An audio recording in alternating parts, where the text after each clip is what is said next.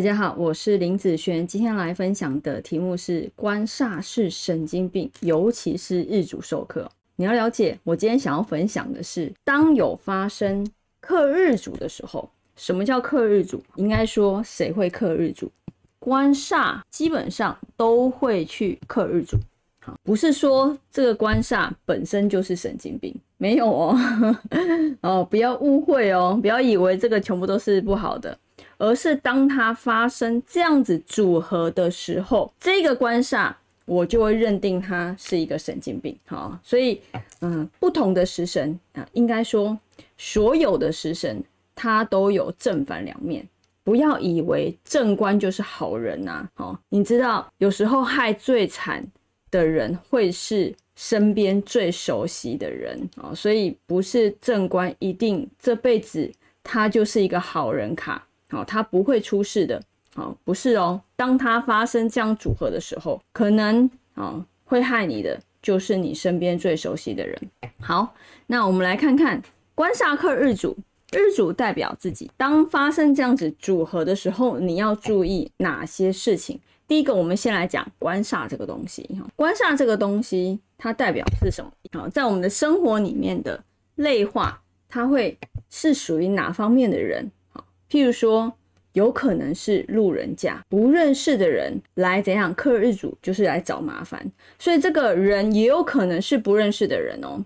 好，譬如说你可能出去，那突然遇到一个神经病，好，那他对你有不利或者是找麻烦的现象，这一个人他就是属于官煞的部分，好，或者是好，不管是熟或不熟，故意来找茬、找麻烦的人，哈。或者是我之前有一个呃客人，他发生这样子的组合的时候，他是他的主管啊，因为跟他不合的关系，把他调到很远的分公司去，好，还有就是调到很远的分店去，这个也算是好，然后就是比较偏的地方嘛，好，那这个组合就很容易也会造成好这样子的现象，故意给你难堪，或者是故意给你难看的人，好，或者是他故意会给你。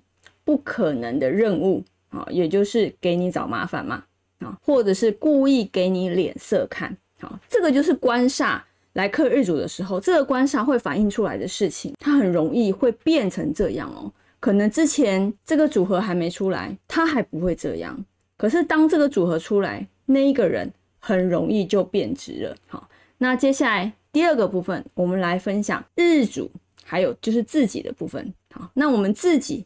会发生哪些好的一些面相？譬如说，你想想看，他来克我嘛，那我一定会不好啊。那我不好会产生什么？会焦虑，好，会痛苦，会紧张，好，会困惑，会有抱怨的心，会想要去批评人。好，这个人呢，可能是你不和的这个人，也有可能你身边看到谁都不爽。好，然后有些人比较严重的。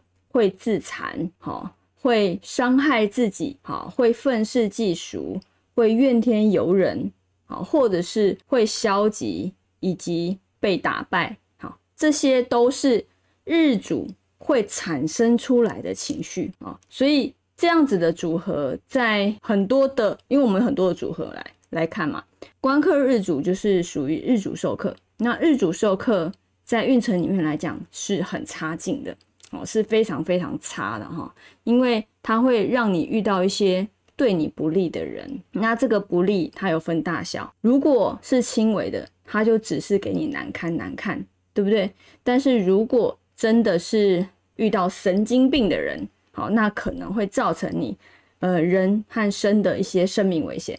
好，所以这样子的组合是，我觉得啦。不管什么组合都要注意啦。那这样子的组合要特别的小心，好，特别的小心你身边的人事物，好。所以呢，今天的题目，好，官煞这个神经病，如果他来克日主的时候，你这些就是你很容易会产生的啊一些类化或者是一些现象哦。好，那以上这个影片就分享到这边，我们下次见喽，拜拜。